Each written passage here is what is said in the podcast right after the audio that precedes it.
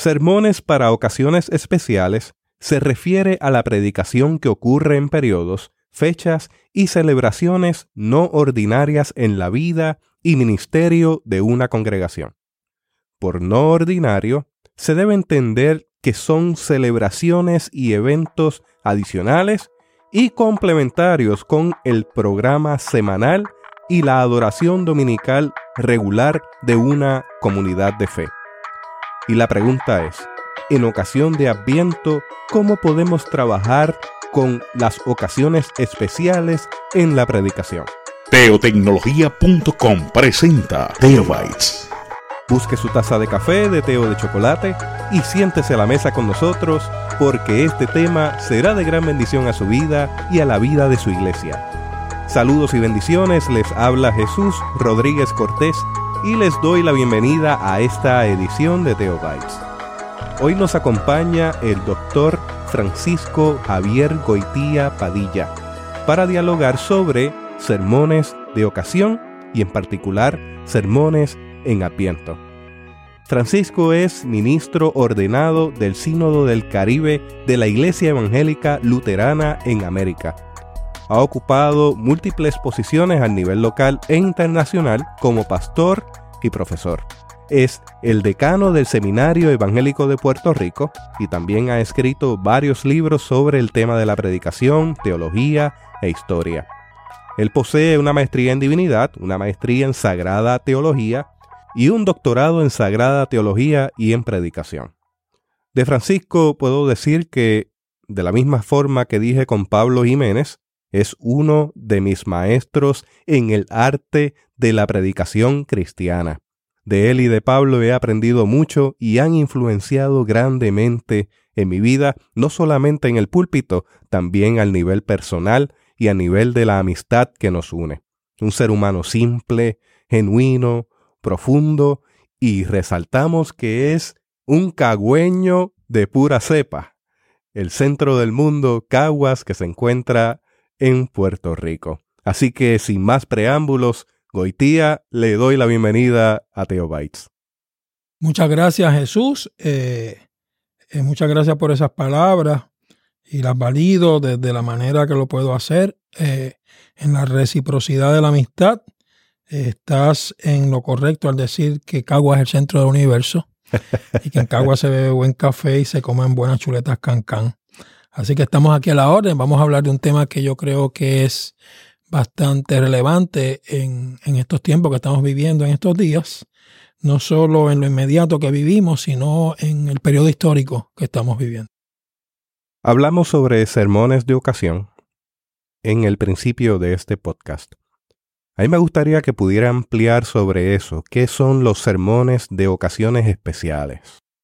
Pues mira, eh, eh, la predicación eh, ordinaria, la predicación regular, es esta predicación que ocurre cada octavo día. En las escrituras, esa frase en los textos de la resurrección se refiere a los domingos, ¿verdad? Jesús eh, fue crucificado el viernes, resucitó el domingo, y en los textos de resurrección se refiere a que los discípulos se reunían al octavo día.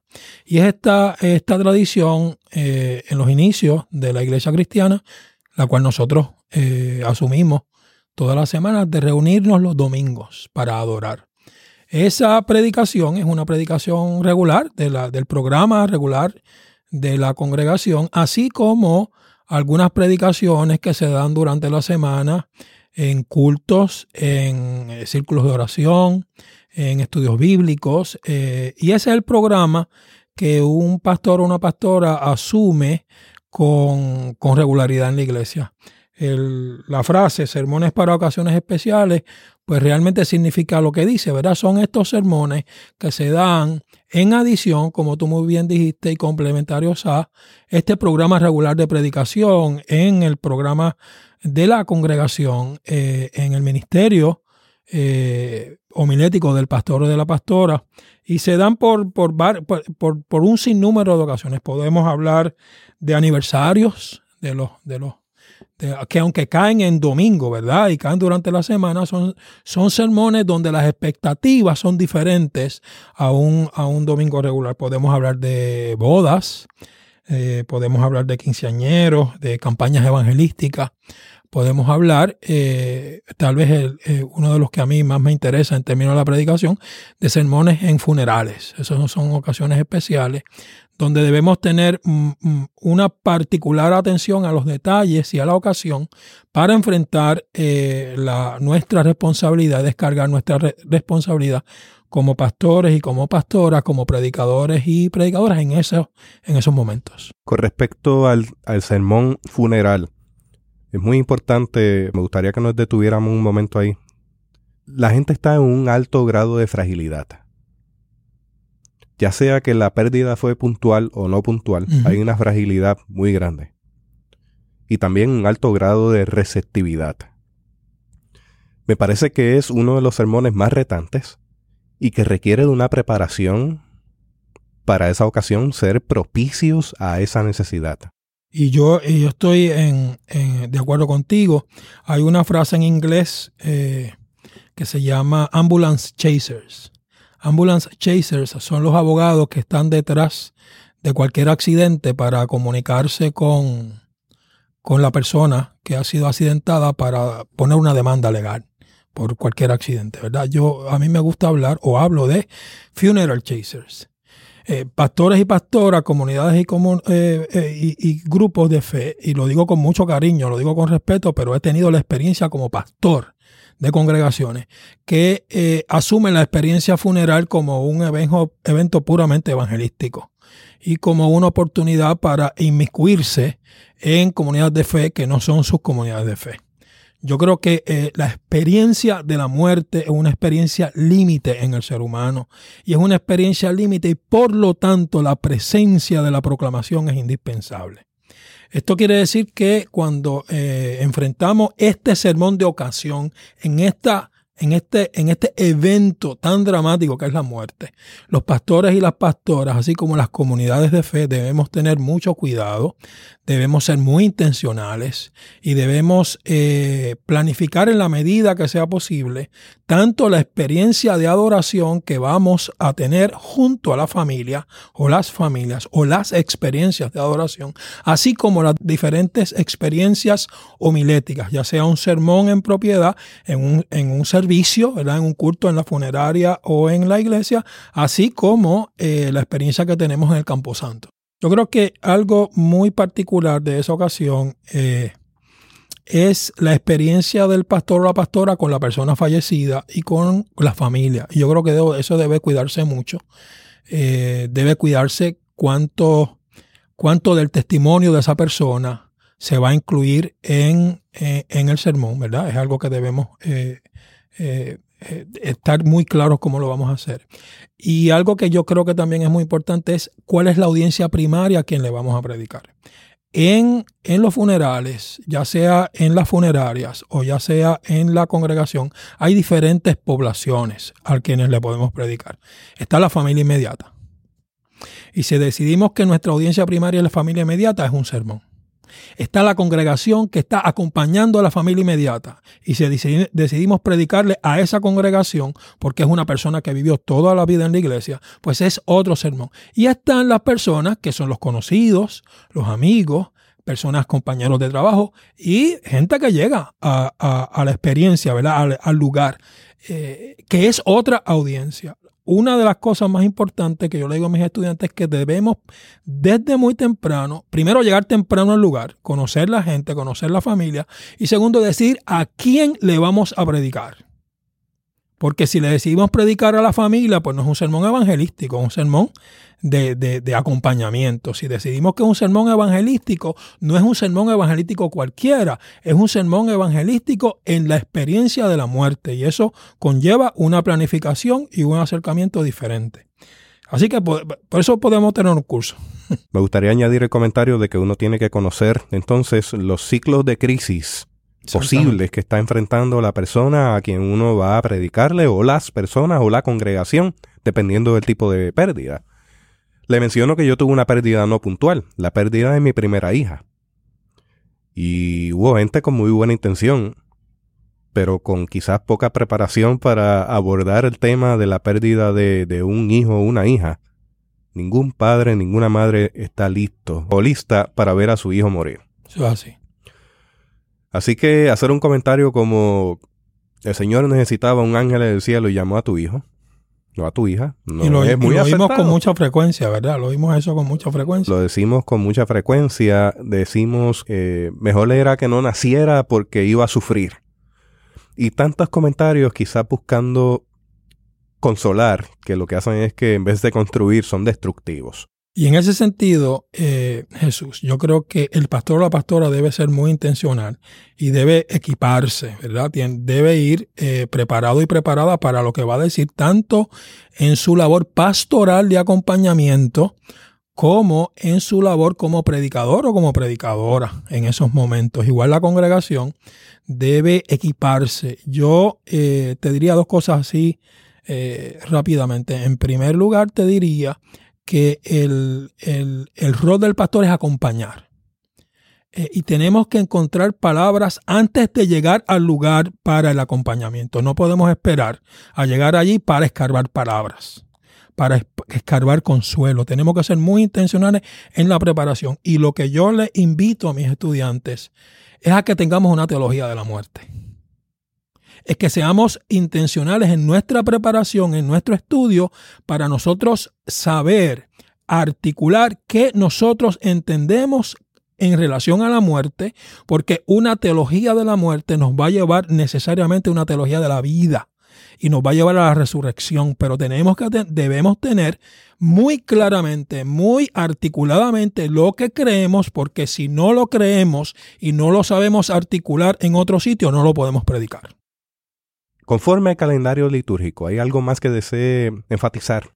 Pues fíjate, además de estas ocasiones especiales eh, a las que estamos acostumbrados, a los aniversarios, a las bodas, a las campañas eva- evangelísticas, yo creo que el calendario nos ofrece, el calendario litúrgico nos ofrece espacios para eh, ser muy intencionales en marcar el evento o el periodo, ¿verdad? En la tradición cristiana, eh, el periodo de Cuaresma y de Semana Santa salió naturalmente de la experiencia de adoración de las comunidades de fe. Ya usted puede tener calendario litúrgico o no, ¿verdad? Hay, hay denominaciones que tienen calendario o lo utilizan y no, pero usted celebra de una manera o de otra porque está eh, imbuido en la historia de la iglesia este periodo de preparación para la Semana Santa, que nosotros llamamos Cuaresma, y la Semana Santa.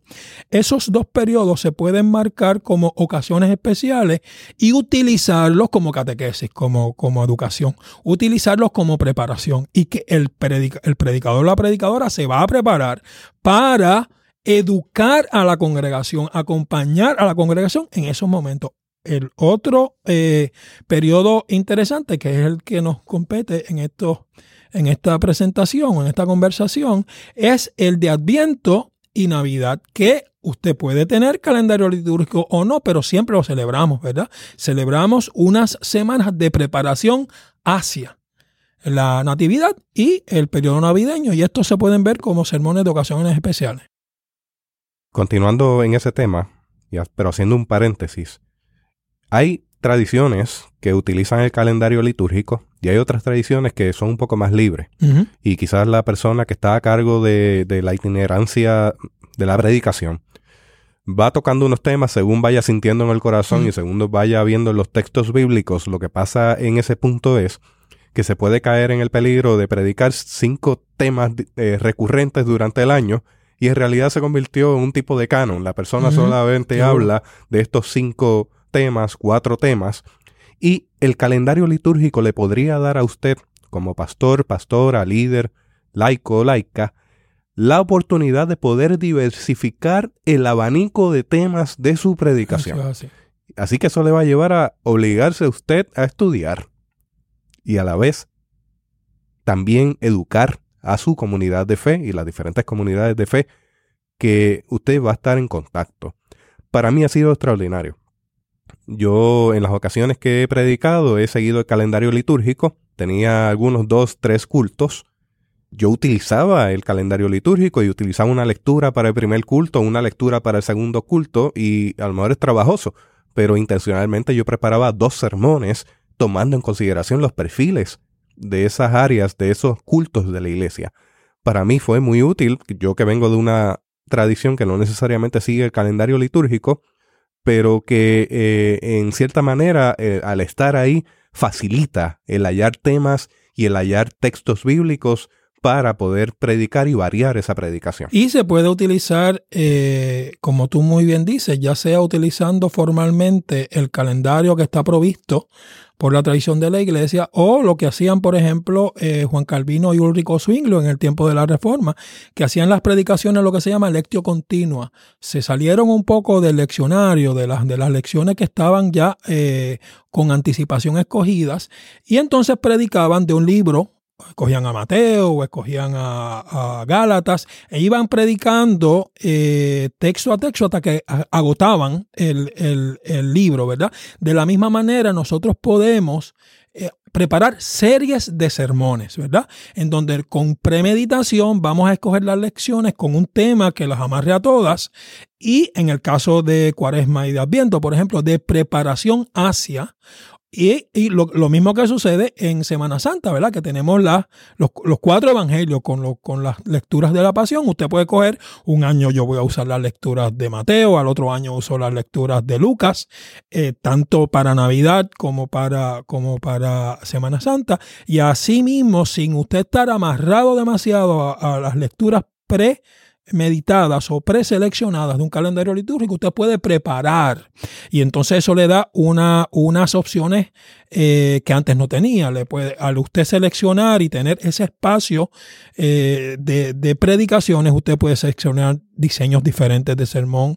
Usted puede tocar los temas con mayor profundidad. Usted puede preparar la congregación, ya entrando específicamente en el adviento, en este tiempo de tanta incertidumbre que nosotros vivimos porque vivimos tiempos de incertidumbre. Nosotros hemos tenido eh, tantos eventos históricos extraordinarios en el último mes que hemos vivido, eh, que no nos vamos a dar cuenta del momento histórico que estamos viviendo hasta dos, dentro de dos o tres años, pero estamos viviendo unos momentos de cambios fundamentales en el entendimiento de la sociedad occidental, ¿verdad? Vivimos tiempos de incertidumbre, de qué va a suceder mañana, vivimos tiempos de mucha preocupación, vivimos tiempos de desencanto y de muchas expectativas. La temporada de Adviento se presenta como un tiempo de preparación y de espera gozosa. La diferencia de la espera de Cuaresma eh, es que la espera de cuaresma, el color, por ejemplo, litúrgico es violeta porque estamos preparándonos para una muerte. Pero en el adviento el color litúrgico es azul porque nos estamos preparando para un nacimiento.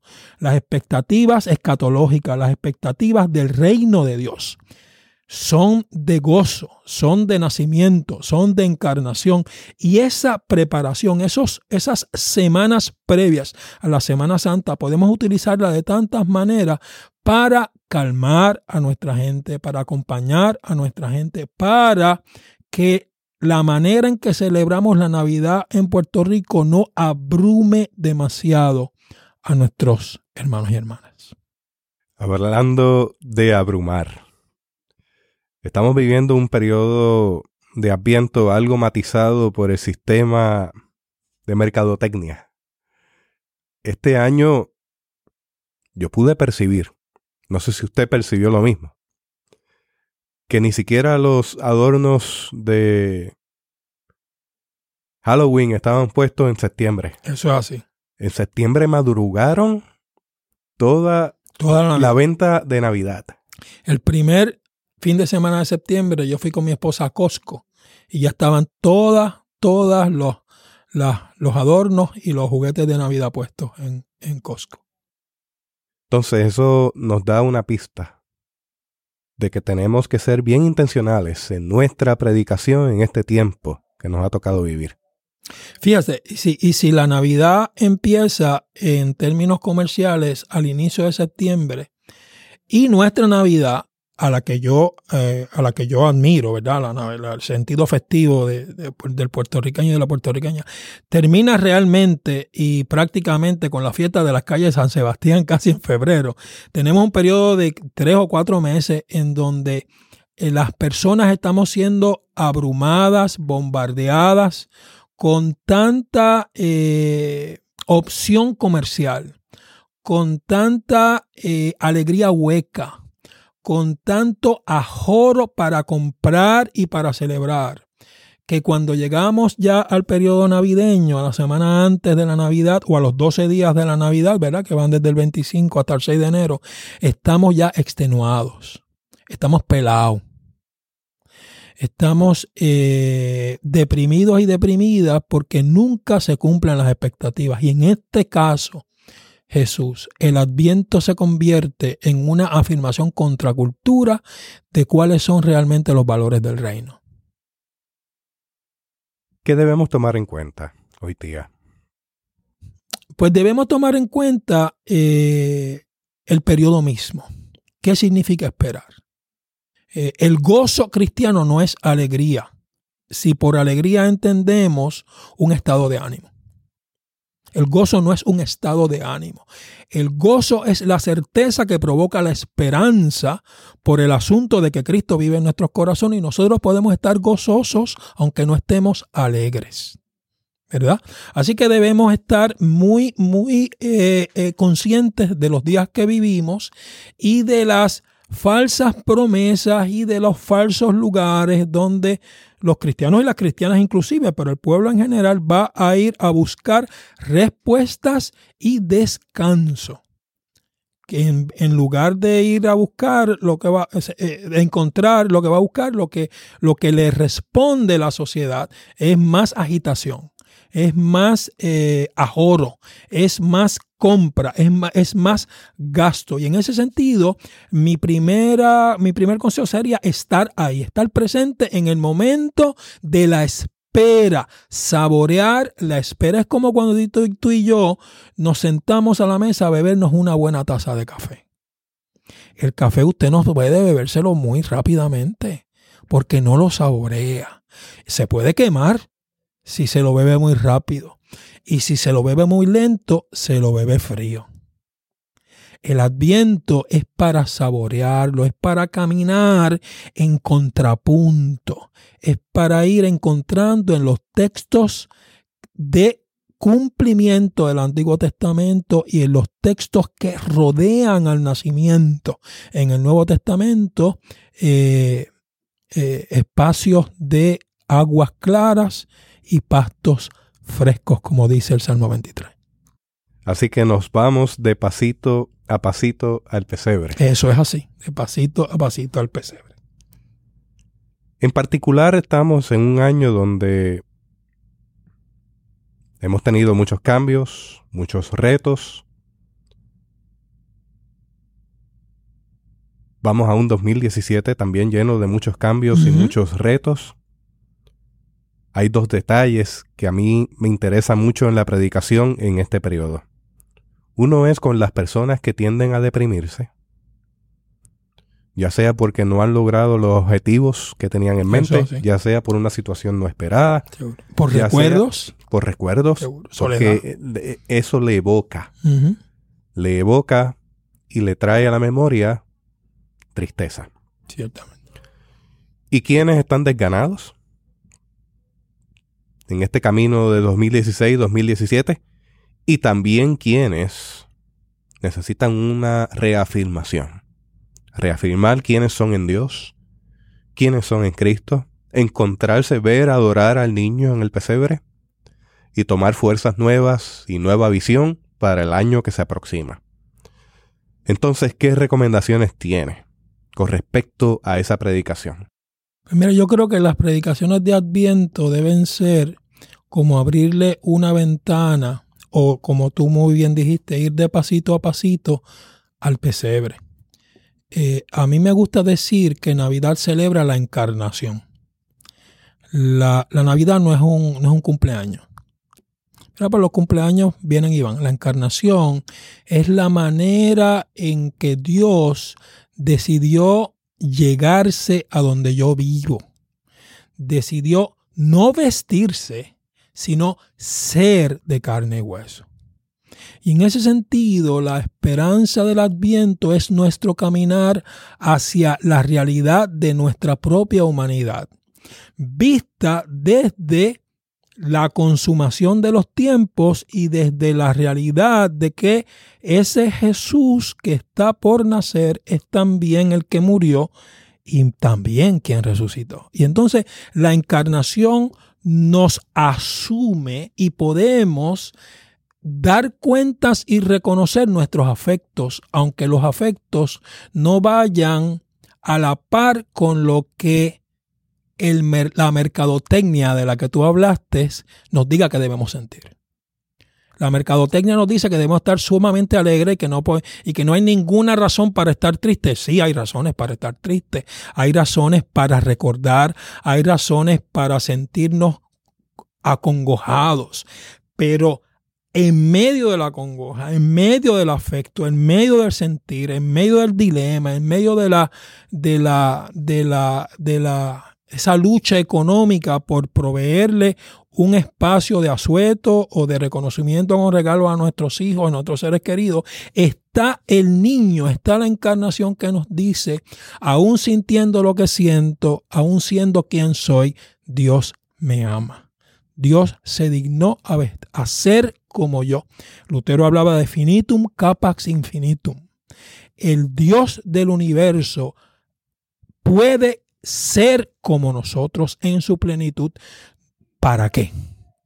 Para salvarnos para reconocer nuestra limitación y en medio de nuestra limitación levantarnos hacia su propia dignidad. Adviento nos lleva de esa manera, pasito a pasito, sorbo a sorbo, y podemos ir cuidando nuestra congregación con temas de esperanza, con temas de perseverancia, con temas de acompañamiento, para que cuando llegue la Navidad podamos celebrarla en toda su plenitud ser realistas pero no catastróficos. Me gustaría que fuéramos sobre esa lista de recomendaciones, no solamente homiléticas, también las recomendaciones teológicas en el abordar sermones efectivos que se entreguen desde el púlpito a gente que lo necesita y que haga lo que la palabra fue enviada a hacer. Pues fíjate, yo creo que la predicación, o yo he escuchado, vamos, vamos a ponerlo desde la perspectiva de mi experiencia, yo he escuchado sermones que eh, se salen de la realidad y predican una esperanza que no suda y predican soluciones a problemas que no existen, ¿verdad? Yo creo que la predicación lo primero que hace es poner los pies en la tierra y ser realista. Y vivimos tiempos difíciles. Eh, eh, Centroamérica acaba de vivir Nicaragua, El Salvador, Costa Rica, un huracán, un tsunami y un temblor. Nosotros acabamos de pasar por, una, por un periodo electoral eh, sumamente difícil. Las expectativas de la situación económica del país no son buenas, independientemente de quién esté quien sea el gobernador de turno, las expectativas y, las razones por las cuales estamos aquí, pues todos las conocemos, ¿verdad? Así que eh, eh, eh, la predicación debe dar cuentas de la realidad humana, sin ser catastrófico, ¿verdad? Porque la, la, razón por la que caminamos es por la misma razón que los pastores caminaron. Es por la misma razón que los sabios caminaron fueron a un lugar que en medio de la realidad que vivía les anunciaba un final diferente. Así que eh, no tenemos que ser catastróficos. Yo tenía un amigo, o tengo un amigo, eh, cuando yo me criaba, yo tenía un Ford Maverick de 1972, él era mecánico, yo sé de mecánica, lo que sé de astronauta. Y siempre que eh, se me da bien el carro, yo iba donde mi amigo y él me decía, eso es que jajó la tapa el bloque. Eso es que la transmisión está mala. Eso es que el motor se llenó de agua. O sea, nunca podían ser los espares, nunca podía ser eh, nada simple. Siempre, siempre era una, una, una cosa eh, extraordinariamente cara y extraordinariamente difícil. Lo difícil ya lo resolvió el niño por nosotros. Ya el niño se encarnó. Ya Jesús llegó. Así que en medio de la realidad que vivimos debemos encontrar lenguaje, símbolos, colores, olores, sabores, canciones que anuncien que en medio de lo que vivimos, Cristo nace. Cristo nos provee lo que necesitamos. Cristo es nuestro gozo, Cristo es nuestro centro, Cristo es nuestra felicidad. Afirmando lo escatológico que nos lleva al pesebre. Quisiera que abundara ahí un poco sobre esa, esa fase de la venida de Cristo a nuestra vida. Pues fíjate, eh, el, el, sentido del adviento eh, si usted está, eh, utiliza el calendario litúrgico, se nos vamos a dar cuenta de que los textos que se utilizan del Antiguo Testamento son textos, cuando me hablo de escatológico, hablamos del final de los tiempos, ¿verdad? Eh, de, no solo del momento que vamos a vivir inmediato del nacimiento, sino del cumplimiento de todos los tiempos y del destino que quiere Dios para el ser humano y para la creación, ¿verdad? El destino final, hablamos del reino de Dios, hablamos de la llegada de la Nueva Jerusalén, todas las imágenes que eh, se proveen en, las escrituras. El, el, tiempo de caminar en el adviento tiene también un sentido de cumplimiento, no cumplimiento en lo inmediato de la celebración de la Navidad, sino que a quien celebramos también es el rey que va a reinar en el cumplimiento de los tiempos. Y entonces esto ubica y contextualiza la esperanza no solo en la llegada de esta Navidad, sino en que lo que estamos celebrando se ubica más ampliamente en el horizonte del reino de Dios. El niño es el rey. Y lo que tiene las consecuencias homiléticas, ¿verdad? las consecuencias o los punteros homiléticos que se nos pueden dar, es como este niño que nace en medio de su fragilidad. Porque Jesús tenía ombligo. Jesús nació. Eh, María rompió fuente. Eh, cómo en medio de la vulnerabilidad de lo humano también se manifiesta como una ventana eh, eh, hermosa la plenitud de los planes, de las promesas y del cumplimiento de la palabra de Dios. ¿Cómo nos habla esto de la esperanza? ¿Cómo afirmamos la esperanza? ¿Qué es esperanza eso? Esperanza no es aquello que yo computo desde mis posibilidades económicas. Esperanza no es aquello que yo deduzco desde la mejor claridad de mi eh, racionalidad. Esperanza es la certeza de que mi humanidad y de que la creación llegarán a feliz término en las promesas de Dios. Ese feliz término está garantizado desde la perspectiva cristiana por una tumba vacía. ¿Verdad? Porque si Jesús se hubiera quedado en la cruz, pues eh, no digo yo, lo dice San Pablo, van a es nuestra fe, ¿verdad? Así que esperanza es darnos cuenta que, en, como te dije anteriormente, en medio de la fragilidad del bebé que anunciamos está contenida la plenitud de las promesas de Dios. Dios me ha prometido estar conmigo. Yo puedo sentirme triste. Yo puedo no tener los suficientes recursos para proveerle lo que yo quiero proveerle a mi familia. Yo puedo estar en la incertidumbre de empleo o no empleo en el 2017. Yo puedo inclusive vislumbrar desde una manera eh, algo localizada eh, catástrofe en medio de la tsunami, en medio de los huracanes, en medio de la sequía, del calentamiento global. Pero a pesar de todo eso, la promesa de Dios es que el final de la historia, el final del universo, el final de mi vida van a estar a su lado. Eso es esperanza. Y cuando vivimos la vida desde el horizonte de Dios, mirando hacia nuestro horizonte, que son los ojos de Dios para la esperanza. Podemos ver que ningún evento, ninguna experiencia particular eh, va a tener eh, más importancia que lo que ya ha sido logrado por nosotros en Cristo. Si nosotros pudiésemos predicar desde el horizonte de Dios hacia nuestra contingencia, hacia cada uno de nuestros eventos, hacia cada uno de nuestras experiencias, vamos a notar que aunque podemos ser realistas y reconocer las dificultades que vivimos, al verlo desde el horizonte de Dios, de su cumplimiento, de su promesa ya firmemente establecida, pues entonces nuestra vida adquiere una perspectiva diferente. Y esa perspectiva es la que nos permite tener gozo en la tristeza, es la que nos permite ser optimistas frente al desencanto o a las preocupaciones que tengamos en el 2017.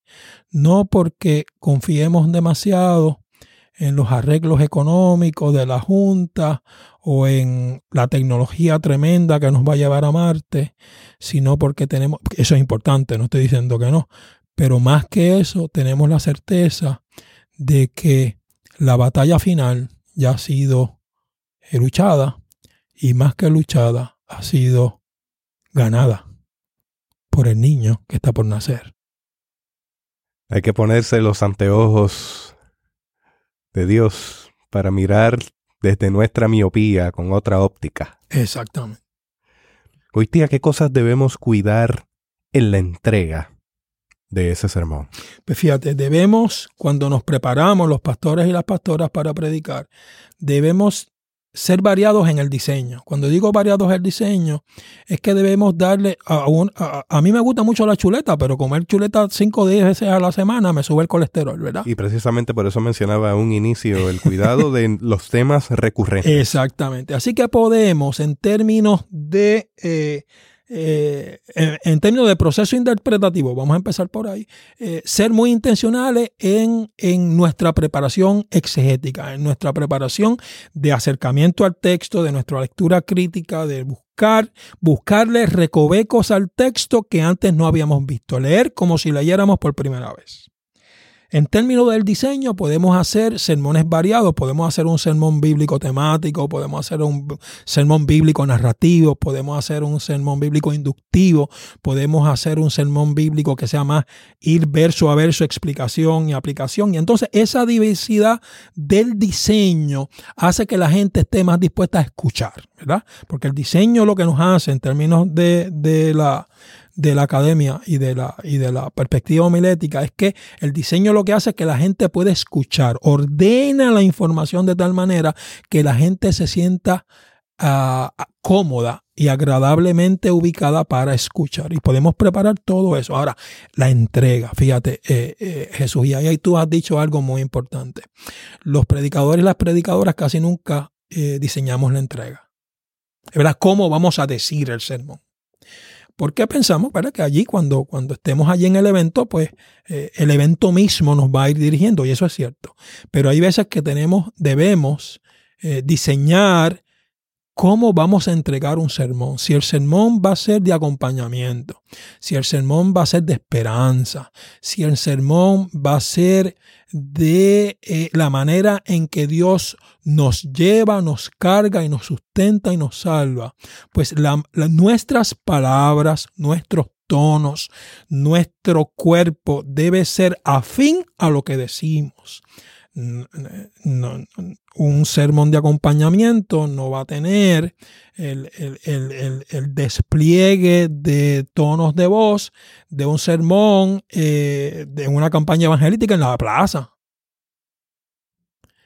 Así que eh, la invitación es a que según hemos sido cuidadosos en la preparación exegética y hemos sido cuidadosos y variados en, la, en el diseño, tengamos en cuenta cómo vamos a entregar el sermón, porque lo que decimos es parte de lo que predicamos, ¿verdad?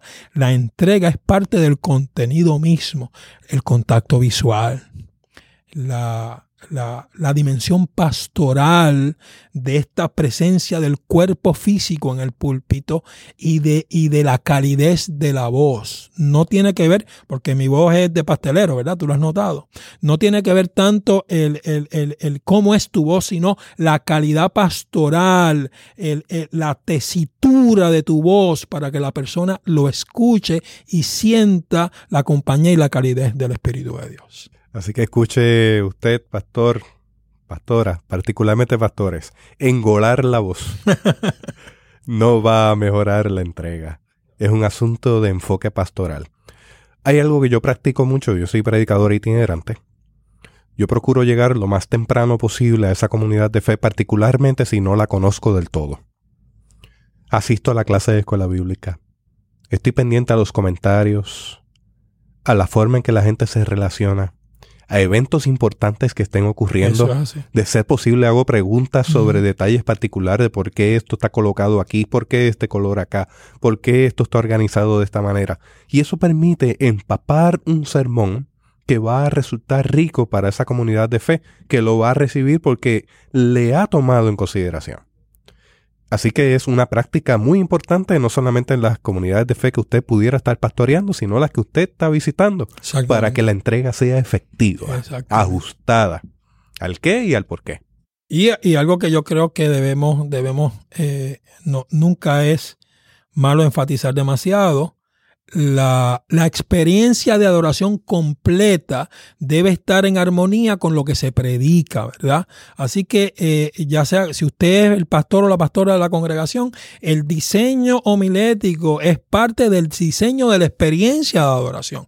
Los himnos, las oraciones, los colores, las flores, todo ese tipo de cosas tienen que afirmarse unos a otros para que todos vayamos para el mismo lugar. Si usted es un predicador o predicadora invitado o invitada, como como tú bien has dicho, Jesús, pues entonces uno llega temprano, uno va más o menos ubicándose y usted sabe si es predicador de mucho tiempo, si ha sido invitado a dos o tres veces en, en diferentes lugares, que usted va a ir acomodando lo que está diciendo a lo que está viendo, ¿verdad? Eso no, no sucede naturalmente, pero también está el asunto de preguntarle a quien le invita acerca de su congregación que le, le pregúntele, eh, eh, eh, sea, sea muy intencional, es decir, cómo es la congregación, que, cuál es, qué momento está viviendo, por qué usted me invita.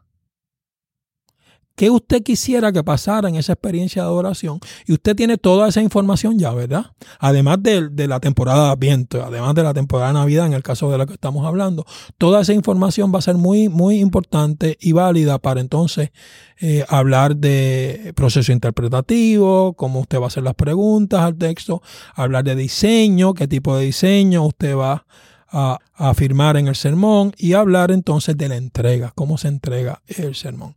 Si usted va a una iglesia luterana, pues la entrega es más pausada, pues si usted va a una iglesia bautista o una iglesia pentecostal, pues la iglesia es más apasionada, la entrega, ¿verdad? Usted tiene que ir eh, eh, acomodándose según esa información. Y ahí hay que considerar la modulación de subir, bajar volumen, aumentar velocidad, disminuir velocidad, utilizar la pausa.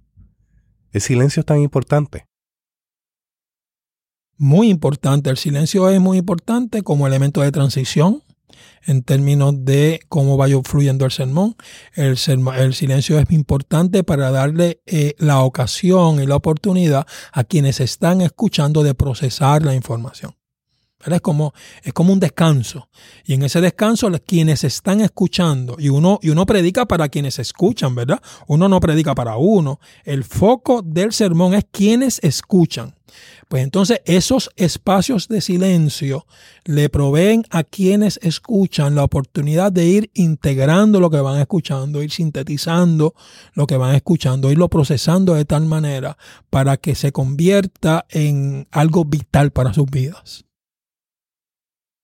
Un comentario al calce con respecto a la entrega ajustada.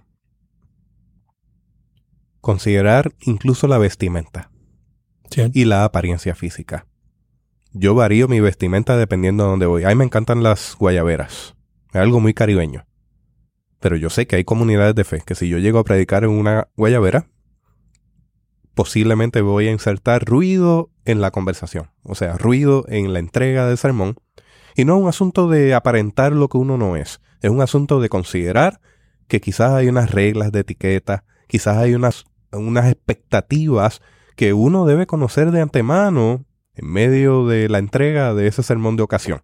Tanto en la comunidad de uno como en la comunidad que vaya a visitar. Y eso es muy importante porque los sermones de ocasión que estamos hablando, uno de los elementos muy importantes es eh, la comunidad y que se está celebrando y cuáles son las expectativas, ¿verdad? Y entonces ese, ese cambio que tú haces, que parece trivial, que no lo es, de ir con guayabera o no, eh, no dice nada de, de, de, quién es Jesús, ni dice nada, pero hace algo muy importante, es que evita lo que tú llamas el ruido, evita que una persona de entrada cierre sus oídos.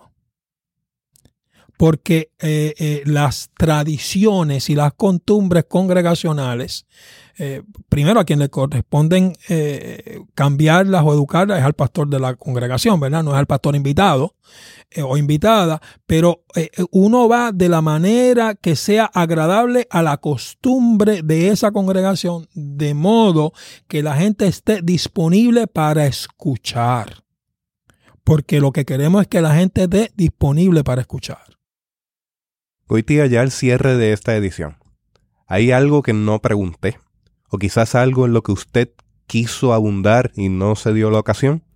Pues fíjate, yo, yo quisiera enfatizar en, términos de Adviento y de la Navidad, que este Adviento y esta Navidad de 2016, ya para 2017, especialmente necesitamos eh, unos espacios como los silencios en el sermón de los que hablábamos. Necesitamos unos espacios en las congregaciones donde podamos sentir el abrazo y el empujoncito del Señor para eh, recobrar fuerzas, para estar unidos y unidas y para enfrentarnos con, con la esperanza que nos llega desde el horizonte de la visión del mismo Dios hacia nuestra realidad eh, a enfrentar lo que tengamos que enfrentar. Eh, nuestra humanidad está enredada en el ombligo del niño. Eh, ahí estamos todos y todas. Y ahí está Dios. Y en esa, y en esa afirmación cristiana de que en el niño está el 100% de nuestra humanidad y el 100% de la divinidad de Dios, nosotros podemos encontrar la energía, la dirección, el foco, el empeño y la voluntad que necesitemos para enfrentar los años que vienen con esperanza, con gozo, con intencionalidad y con la certeza de que el final de la historia y el final del universo desde la perspectiva cristiana no son catástrofes, ni son derrotas, ni son terminaciones. Es el inicio de la vida en la plenitud del reino.